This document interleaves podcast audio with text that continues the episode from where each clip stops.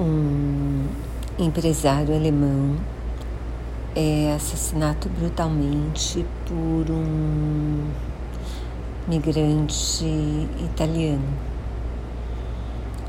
E o advogado que é designado para defender o assassino é um, é um jovem turco que foi meio protegido do desse empresário. Quando ele pega o caso, ele não sabe disso, mas ele acaba se dedicando bastante à defesa, apesar de tudo que isso cria em relação à neta do empresário.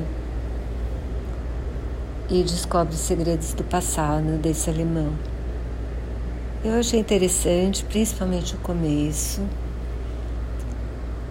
Acho que o filme abusa um pouco da música,